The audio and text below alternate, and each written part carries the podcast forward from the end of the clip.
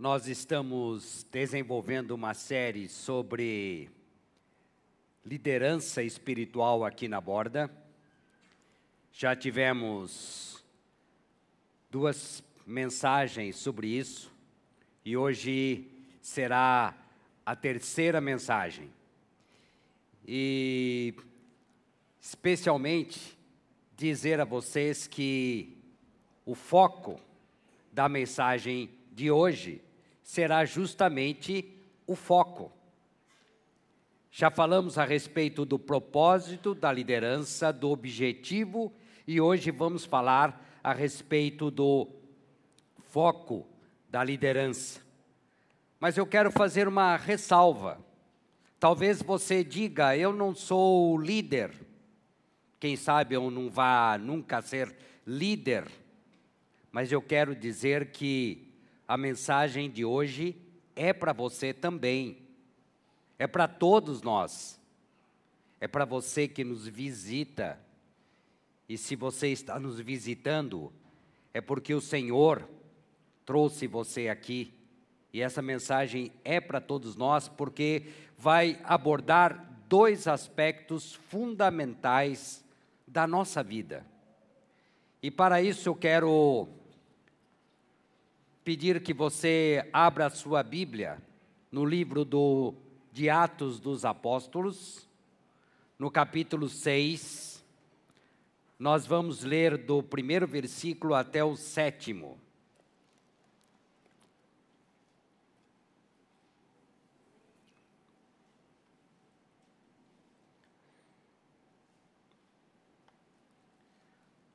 O capítulo 6 começa dizendo: à medida que o número de discípulos crescia, surgiam murmúrios de descontentamento. Murmúrios. É interessante que essa palavra ela lembra o zumbido de uma abelha. Então, murmúrios, reclamações. Os judeus de fala grega se queixavam dos de fala hebraica, dizendo que suas viúvas estavam sendo negligenciadas na distribuição diária de alimento. Para você entender melhor, eu quero dar um pano de fundo a respeito disso que foi lido aqui. Jesus já havia ressuscitado, já havia voltado para os céus. Os apóstolos ficaram aqui na terra para com a tarefa de proclamar ao mundo que Jesus Cristo é o único caminho para a salvação. Jesus é a solução para o grande dilema da humanidade, que é o pecado, é a inimizade com Deus. A essa altura já havia passado aquele dia marcante do Pentecostes, e Deus concedia cada vez mais bênçãos ao trabalho dos apóstolos. Com isso, o número de discípulos ia crescendo, apesar das dificuldades e apesar das perseguições que a igreja começava a sofrer e que estão relatadas ali no capítulo 5 do livro de, de Atos. Mas mesmo assim, a comunidade cristã prosperava, se fortalecia os apóstolos já haviam resolvido a essa altura aquela crise provocada pela ambição e hipocrisia de Ananias e Safira. Mas a igreja estava crescendo. Começava, eles tinham começado com cerca, quando Jesus havia voltado para os céus, havia cerca de 120 seguidores. E a esta altura, a igreja já estava com mais de 3 mil pessoas, como está relatado ali no livro de Atos, de Atos. Claro, a igreja começa a crescer, os problemas surgem. É assim, era assim naquela época, é assim nos dias de hoje. E neste capítulo 6, Lucas descreve uma crise interna que nos propicia a primeira estratégia de organização e desenvolvimento. E Lucas logo diz: havia dois grupos distintos: os judeus de fala grega e os judeus de fala hebraica, os judeus da própria Palestina. Os judeus de fala grega, aqueles judeus que haviam vindo de fora. Esses dois grupos haviam se convertido ao cristianismo. E começa uma murmuração por causa de um problema que estava acontecendo. Os judeus de fala grega começam a reclamar que as viúvas não estavam sendo contempladas com a distribuição dos alimentos. Mas o que nos interessa aqui não é tanto o problema. Porque na minha vida profissional, eu aprendi que problema é uma forma de crescimento. Nós não devemos rejeitar problemas, eles existem. Mas quando nós resolvemos os problemas da forma correta, isso nos propicia crescimento. Então, o que nos interessa aqui é observar como os doze apóstolos, fala dos doze, e a essa altura já haviam substituído Judas Iscariotes por Matias. Então, como os doze encararam esse problema e essa crise e como eles resolveram. É nisso que nós temos que colocar o nosso foco. Então vamos continuar a leitura. Por isso, os doze, os doze apóstolos, convocaram uma reunião com todos os discípulos e disseram: Nós, apóstolos, devemos nos dedicar ao ensino da palavra de Deus e não à distribuição de alimentos. E aqui ficam bem definidas aquelas que, que nós costumamos chamar de duas diaconias. Entenda, diaconia como serviço. O serviço da proclamação, da pregação da palavra de Deus e o serviço social, a distribuição dos alimentos. Continuando. Sendo assim, irmãos, escolham sete homens respeitados, cheios do espírito e de sabedoria, e nós os encarregaremos desse serviço. Percebendo os critérios de escolha? Eu Mulheres, eu não sei como eu vou explicar para vocês, mas está escrito aí na palavra. Quais eram os critérios? Homens respeitados, de boa reputação, cheios do espírito e de sabedoria. Esses foram os critérios que os apóstolos colocaram para aquela comunidade. E assim eles fizeram. Então, os apóstolos dizendo: Nós nos dedicaremos à oração e ao ensino da palavra. A ideia agradou a todos. Vocês percebem a diferença, a mudança? A murmuração, a ideia agradou a todos. E escolheram Estevão, homem cheio do Espírito Santo. Aquele mesmo Estevão que foi martirizado a história dele é narrada ainda no capítulo 6. Filipe, que foi também um homem muito importante na evangelização daquele primeiro século. Prócoro, Nicanor, Timon, Pármenas, Nicolau de Antioquia, que antes havia se convertido ao judaísmo. Esses sete foram apresentados aos apóstolos que oraram por eles e lhes impuseram as mãos, dando a eles autoridade.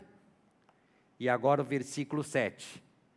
A consequência da solução para aquela crise. Assim, a mensagem de Deus continuou a se espalhar. O número de discípulos se multiplicava em Jerusalém e muitos sacerdotes também se convertiam. Eu gosto de fazer essa leitura final colocando um até. Até os sacerdotes se converteram. Quem eram esses sacerdotes? Eram judeus que trabalhavam no templo. Até eles se converteram, se convertiam. Então percebam que a ação dos apóstolos para gerenciar aquela crise teve essa consequência. A igreja continuou crescendo cada vez mais.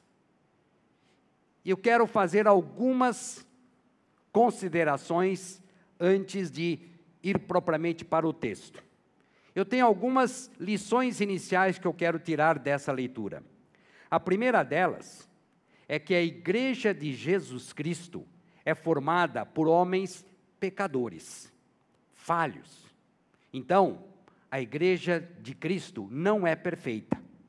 Se havia reclamação, é porque havia problemas. E normalmente nós queremos encarar a igreja com gente perfeita. Não é assim. A segunda lição que eu percebo aqui: os apóstolos não fizeram valer a sua condição de apóstolos, desprezando as reclamações.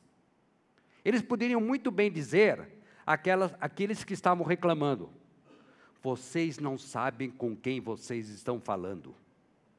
Nós andamos com Jesus Cristo. E vocês vêm reclamar de nós? Quem é você? Eles não fizeram isso. Qual foi a reação deles? Eles ouviram, eles acolheram e eles tomaram uma sábia decisão orientada pelo Espírito Santo. A terceira lição que eu tiro daqui líderes sábios não fazem tudo. Você conhece pessoas que querem fazer tudo, absolutamente tudo, o que aparece tem que fazer, e elas querem resolver o problema do mundo. Está claro que os doze apóstolos não davam conta de tudo. Se eles dessem conta de tudo, não haveria reclamações. Mas eles não estavam dando conta de tudo. Líderes sábios definem foco, isto é, eles se organizam. E neste texto, como eu já disse, há as duas diaconias, da palavra e da ação social. E, mas é preciso saber qual é a prioridade. Nós sabemos que a prioridade dos apóstolos era o anúncio do Evangelho, a notícia: Jesus Cristo salva. Vocês se lembram da chamada Grande Comissão, quando Jesus subiu aos céus, a recomendação que ele deixou aos apóstolos: vão e façam discípulos de todas as nações, ensinando-os a guardar tudo aquilo que vos tenho dito. Então, qual era a tarefa principal deles? Não era distribuir alimentos. A tarefa principal era anunciar. Mas quando nós olhamos para a história da igreja, nós temos que tomar alguns cuidados. Porque se eu pendo muito mais só para o anúncio do evangelho e esqueço o restante, eu posso ter problemas. Mas se eu vou para o outro lado, só priorizo a ação social, evidentemente que eu vou ter problemas. Então, o que é necessário é essa busca de equilíbrio.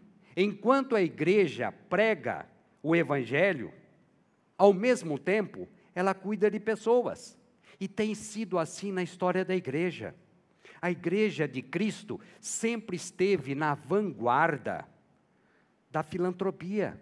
Basta nós olharmos para a nossa realidade. É assim. Nós não podemos negligenciar isso, mas não podemos negligenciar o anúncio da verdade. Jesus Cristo é a solução para o pecado do mundo. Enquanto prega o Evangelho, a igreja cuida de pessoas com necessidades. Esse é o foco.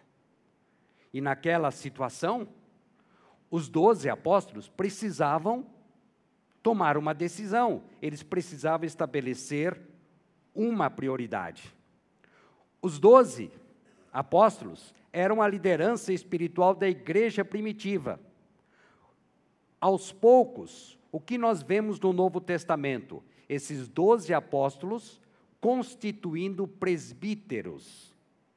E com isso, os presbíteros vão cuidando da liderança espiritual. Por isso que aqui na borda nós não chamamos ninguém de apóstolo. Os apóstolos foram constituindo presbíteros, que se tornaram então a liderança espiritual. Vocês sabem que começamos a falar a respeito dessa desse reconhecimento da liderança espiritual aqui na borda. Nós vamos fazer efetivamente isso no mês de novembro. Teremos que avaliar os líderes espirituais desta comunidade, avaliar com critérios bíblicos. Como saber se tal pessoa é um líder aprovado? Como saber se tal pessoa pode ser um novo líder aprovado. Nós temos que considerar as orientações bíblicas. E aqui hoje nós vamos falar de um critério. Essa pessoa tem o foco correto? E o que é ter foco? Ter foco é gastar energia com o que é prioritário. Quando eu falo em foco, logo eu lembro de luz. Se tivéssemos aqui uma lanterna, poderia colocar o foco lá na frente. Não que eu esqueço o que está ao redor, eu continuo vendo, mas o foco está em uma coisa. Isso é ter foco, é centrar na prioridade. E é importante dizer a vocês que um empresário de muito sucesso chamado Steve Jobs, certa vez disse: foco é dizer não. Foco é dizer não. Os doze apóstolos, sem conhecer Steve Jobs, sem serem grandes empresários, aplicaram esse princípio. Eles disseram não para aquilo que não era prioritário. Era importante distribuir alimento para as viúvas? Era, mas não era a prioridade deles. Foi essa ação que eles fizeram e que possibilitou, que teve como consequência o crescimento da igreja. Eles disseram não para aquilo que não estava no foco da atuação deles. Eles, quando eu olho para a história de Jesus, eu percebo que Jesus estabelecia o seu foco. E foi exatamente o que os apóstolos fizeram. Eles olharam para Jesus e logo decidiram. A liderança espiritual se espelha em Cristo para definir o foco da sua atuação. O que, quando nós olhamos para a história de Jesus nos evangelhos, o que Jesus fazia? Ele orava? Orava. Ele ensinava? Ensinava. Então foi exatamente esse o foco dos líderes espirituais que eram os apóstolos. E quando nós olhamos para esse texto, nós percebemos que há dois focos de atuação do líder espiritual: oração e ensino da palavra. Por isso que eu disse que esse conteúdo diz respeito não só ao líder espiritual, mas a todos nós. Oração é importante. Conhecimento da palavra é importante também. Mas vamos começar com oração. Quando eu olho para o segundo versículo, os apóstolos dizem isto: devemos nos dedicar ao ensino da palavra de Deus e não à distribuição de alimentos. Vejam, não há referência à oração. Eles não fazem referência à oração. Mas quando eu olho para o versículo 4, veja o que está escrito: nos dedicaremos à oração e ao ensino da palavra. E oração aqui aparece em primeiro lugar. Tal a importância. O que então, o que, o que eu entendo disso? Eu entendo que a prioridade era a diaconia da palavra, era o anúncio da verdade. Jesus Cristo salva. Essa era a prioridade. para salvar a humanidade. Mas sem oração, eu não consigo fazer isso. A oração é fundamental. A oração não é uma diaconia, não é um serviço. A oração é suporte fundamental para proclamar o Evangelho de Jesus Cristo. Sem oração, não consigo. Por isso que a oração é essa busca de capacitação, busca de sabedoria e discernimento. Eu não posso simplesmente sair anunciando. Eu preciso desse recurso que o próprio Senhor Jesus Cristo nos deixou, que é a oração. Nós cantamos agora há pouco a oração que o Senhor nos ensinou, o Pai Nosso. Mas o que é propriamente oração? Se eu olhar para a origem da palavra, a etimologia, eu fico sabendo que oração vem do, ber, do verbo orar, que é do latim orare. Agora, de onde vem esse orare do latim? Vem de uma palavra latina os ores. Dessa palavrinha os, nós temos uma palavra muito conhecida em Paulo. Paulo dizia que cumprimentava as pessoas com ósculo santo. O que, é ósculo? É de os, de boca. Então nada mais significa do que beijinho. E de ores, eu tenho a palavra oral.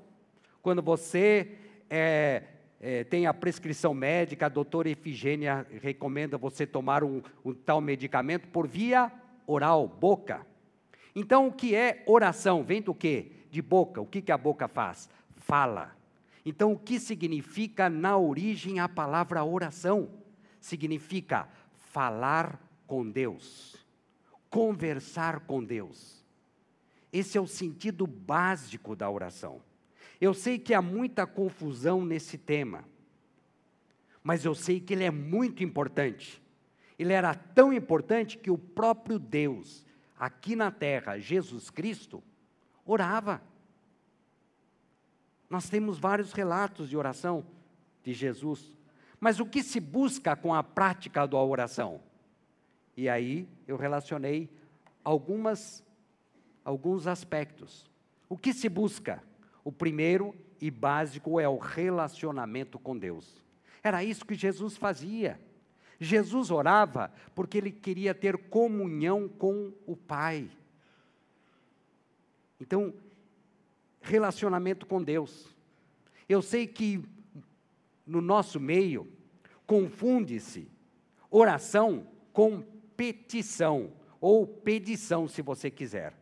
Eu oro para pedir mas eu gosto de fazer associação do nosso Deus com um pai ou com uma mãe, se você quiser assim. O pai, a mãe e o filho. E o filho vem para quê? Para pedir. O pai se, se aborrece quando o filho vem para pedir? Não. Ele entende, então Deus entende. Se você tem feito da sua oração só um processo de petição, eu quero dizer que você fique tranquilo, porque Deus entende isso. Sabe aquele, aqueles pais já idosos, cujos filhos não vão visitar o pai e só vêm para pedir? O pai sabe disso, mas ele fica feliz. Porque quando ele vem para pedir, há um relacionamento.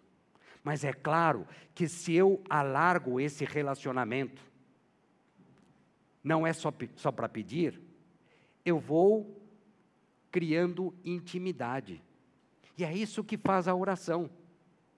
Então, eu preciso, eu preciso dizer a vocês que a base da oração não é pedir. A base da oração é relacionar-se. É o relacionamento com Deus. Oração, então, é conversa íntima com Deus. E para eu conseguir isso, eu preciso praticar. Isso é uma prática, é um hábito. E se eu não tenho esse hábito, eu preciso começar. Alguns minutos, a sós com Deus, conversando com Deus. E aí você derrama para Deus: olha, Deus, eu tenho é, passado de isto, tenho sofrido aquilo. Deus, está difícil. O Senhor diz que é para eu ter é, coragem, mas está difícil. É isso. Deus se agrada disso. E como isso faz bem para a alma. Os psicólogos sabem muito bem como isso é importante, porque vai criando essa intimidade e eu vou me libertando daquilo que me oprime. Isso é bom, isso é agradável a Deus. Por isso que é importante que a oração faça parte da nossa prática diária de vida. Eu sei que, e comigo também não foi diferente, nós oramos quando temos uma necessidade. Nós buscamos a Deus quando temos uma necessidade. Mas Deus entende. Mas Ele quer que você continue ele quer não só que você vá diante dele para pedir, mas ele quer que você se relacione com ele. E é claro que isso é importante para todos nós. E para um líder espiritual, é fundamental. Espera-se que o líder espiritual tenha na oração uma prática, prática constante. Então, oração é para todos. E quando eu olho para o foco da oração, eu tenho que perguntar: o líder espiritual aqui da borda é um homem de oração? Ele intercede pelos seus liderados? Ele ora com os seus liderados em momentos de aflição, em momentos de necessidade, buscando o Senhor? Essa é uma, é uma pergunta que nós temos que fazer para avaliarmos os nossos líderes. Mas oração é também dependência de Deus. O que, que significa oração ser dependência de Deus? No nosso tempo, costuma-se, é, existe até um verbo, eu determino que Deus tem que fazer alguma coisa. Isso é muito comum no nosso meio. Mas nós sabemos que isso não é bíblico. Porque oração é dependência de Deus. Eu não determino nada para Deus. Eu apresento para Deus as minhas necessidades. Eu apresento a Deus a minha impotência diante daquela situação. Mas eu fico na dependência de Deus. Os apóstolos, deram ênfase à oração porque eles sabiam que sem Deus eles não fariam nada. Eles não teriam feito a revolução no mundo daquela época que perdura até hoje. Na oração, eu reconheço que eu sou fraco. Na oração, eu reconheço que eu sou impotente diante daquilo que me oprime, que eu sou carente de entendimento, que eu sou carente de sabedoria e que sem Deus eu nada seria e nada realizaria. Dependência total de Deus. Então, oração não é uma forma de controlar a Deus. Nós não controlamos Deus. Quem somos nós? Oração é uma, uma forma de sondarmos Deus. E aí nós falamos para Ele: Senhor, nós temos orado aqui, eu orei no domingo passado pela Raide. Ela passou esta semana tendo que fazer a pulsoterapia, passou mal, mal, mas possivelmente hoje já teve alta. Mas quando nós oramos, nós falamos: Senhor, eu estou diante desta enfermidade. Se a sua vontade for a cura, eu quero. Mas se não for, por favor, me dê condições de passar por esses momentos difíceis. Mas eu não vou dizer, Deus, o Senhor tem que curar.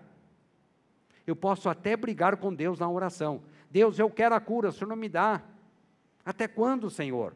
Naquele momento de desespero. Mas o importante é que você saiba que Ele é o Todo-Poderoso.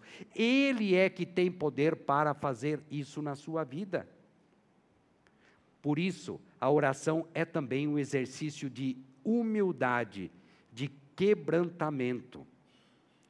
Na oração, eu busco esvaziar-me, reconhecer as minhas fraquezas e limitações.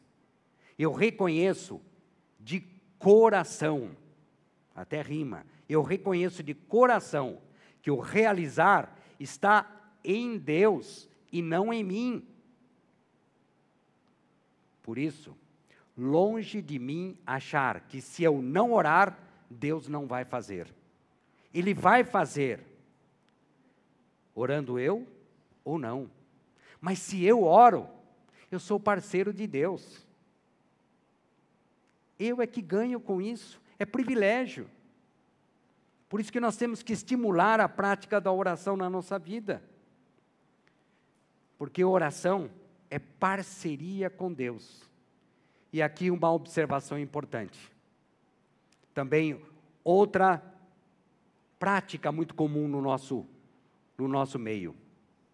A oração do líder espiritual é mais forte? Se o líder não orar, não tem efeito na minha vida? Isso não é bíblico. Não é bíblico. Mas é bíblico que é fundamental, absolutamente fundamental e importante que os líderes orem. Não significa que a oração dele é mais forte do que a do outro, não.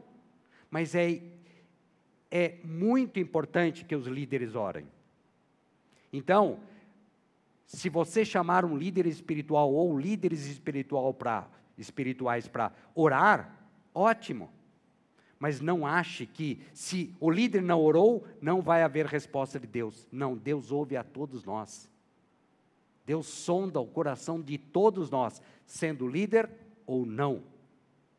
Mas é importante que eu tenha esse exercício de humildade e de quebrantamento. Mas é importante que eu saiba que não é o cargo que traz autoridade, é o relacionamento com Deus.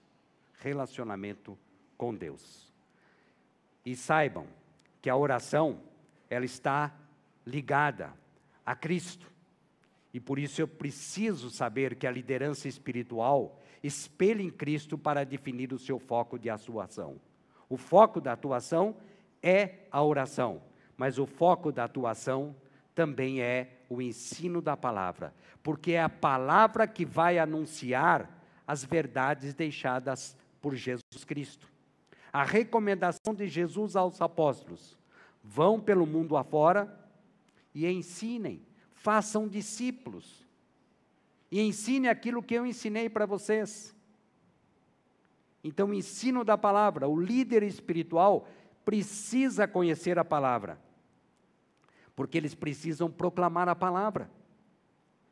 Então é possível entender porque Lucas, aqui no, li no, no livro dos, de, de Atos, enfatiza isso. Porque se o líder não conhecer a palavra, como é que ele vai anunciar a palavra?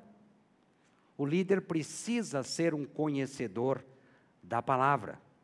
E quando olho para esse texto, que está em, no, na, na carta de Paulo a Tito, no capítulo 1, versículo 9, quando ele diz: O líder espiritual deve estar plenamente convicto da mensagem fiel que lhe foi ensinada, de modo que possa encorajar outros com o verdadeiro ensino e mostrar aos que se, aos que se opõem onde estão errados. Então, quando eu olho para o líder espiritual, eu não vou buscar as credenciais dele. Onde você fez teologia? Você fez mestrado ou fez doutorado? Não. Mas eu preciso saber se ele é conhecedor da palavra.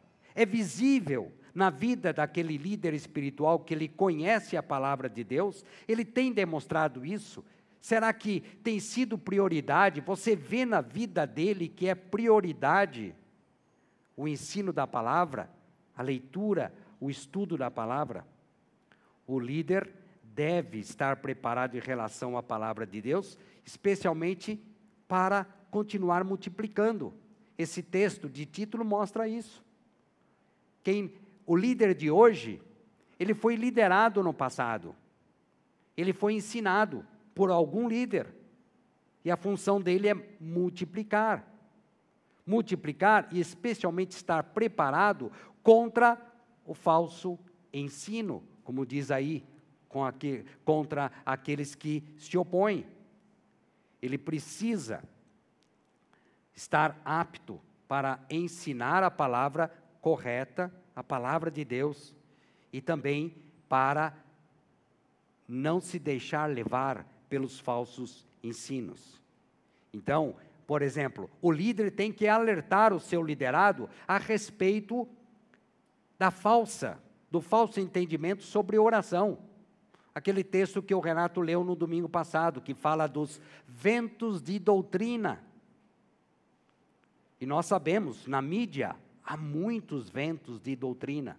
Nós precisamos estar preparados, porque isso está entrando na nossa casa. Isso não serve. Ah, isto é bom. Aquilo, não, de jeito nenhum. E também os líderes devem encorajar os seus liderados para que eles não desanimem. Por isso ele tem que ser um instrumento de discipulado. Como ele vai discipular?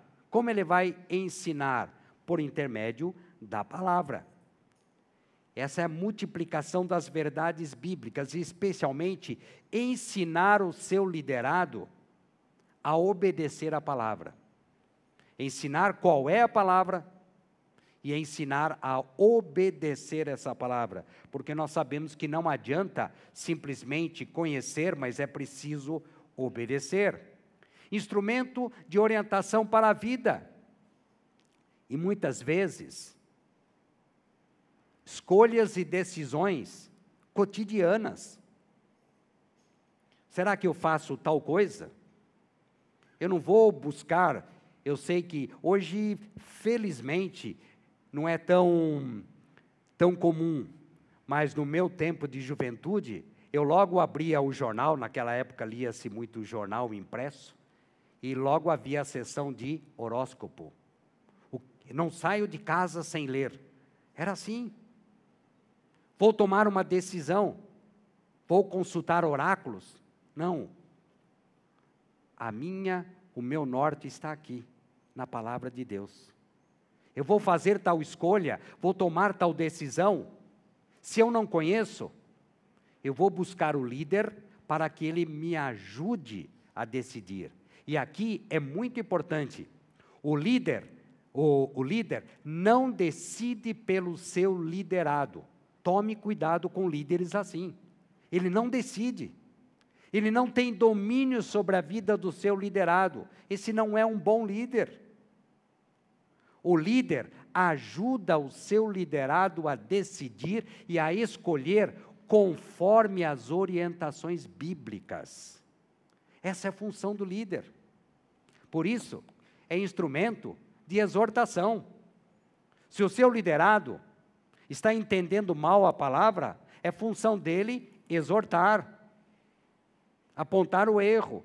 Se ele está agindo de forma diferente daquilo que é a orientação de Deus, é função do líder mostrar para ele, fazer essa exortação. O ingênuo na fé não sabe discernir. Então o líder vai ajudá-lo a discernir. E um alerta para você. Você tem que depender de Deus e não do líder. Isso é importante. Você não tem que depender do seu líder, você depende de Deus. Não encare o seu líder espiritual como um Deus na sua vida, isso é idolatria. Mas você tem que saber que esse seu líder depende de Deus também. Eles são instru o líder é um instrumento de Deus para abençoar a vida dos seus liderados. Você que é liderado e não líder, você deve buscar a prática diária de oração. Em primeiro lugar, faça sua, da sua oração o relacionamento íntimo com Deus. E você que já tem essa prática sabe que muitas vezes você nem precisa buscar a resposta. Enquanto você está orando, Deus responde. Ou às vezes ele responde com um não. Como já fez com, até Paulo recebeu um não. Vocês se lembram do espinho da carne? Espinho na carne. Paulo, o grande apóstolo, recebeu não. E Deus faz isso conosco, porque aquilo não vai ser bom para a nossa vida. Ele sabe o que é bom para a nossa vida. Mas para você saber se você está manejando bem a palavra de Deus, você também precisa entrar no processo de conhecer a palavra de Deus. Mas o alerta é também para o líder. O líder não pode cair na tentação de fazer da sua liderança um instrumento de poder. E nós sabemos que muitos, para angariar, angariar é, votos é, e ser querido pelas pessoas, eles fazem a vontade dos seus liderados, que muitas vezes vão contra a vontade de Deus. Falam somente aquilo que os seus liderados querem ouvir. E muitas vezes, o que nós queremos ouvir não é aquilo que o líder diz. Quando nós ouvimos, você tem que perdoar. Ah, não dá. Não, está aqui na palavra de Deus. Eu tenho que falar para as pessoas, mesmo que a ofensa seja tão grave. Então é preciso que o líder saiba disso, que ele não faça vistas grossas para o pecado dos seus liderados só para não ser mal visto, para ele ser querido. É preciso que o líder também tome tais cuidados. Nós vamos entrar no mês de novembro, logo, logo, e você vai avaliar a liderança espiritual da borda. Na primeira exposição, você viu qual era o propósito do líder: servir e pastorear as pessoas. Na segunda, qual era o objetivo? Promover a maturidade cristã. Hoje, o foco do líder, ele prioriza oração, e a palavra de Deus?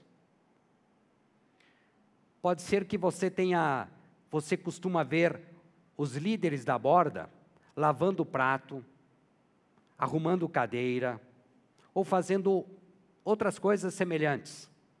Não está errado. Aliás, se houver a necessidade de lavar prato e o líder se negar porque ele é líder, ele estará completamente desqualificado.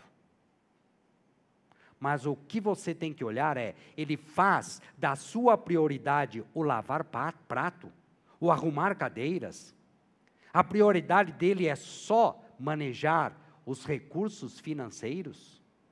A única preocupação dele, o foco dele é dinheiro. Se for isso, você precisa saber que não é a liderança sábia aprovada por Deus porque o foco dele tem que ser oração e a palavra. Então, vocês vão sair daqui hoje pensando no seguinte: os líderes da borda priorizam a oração, eles oram com os seus liderados, eles priorizam o ensino da palavra de Deus. Esse é o foco visível nos líderes espirituais da borda.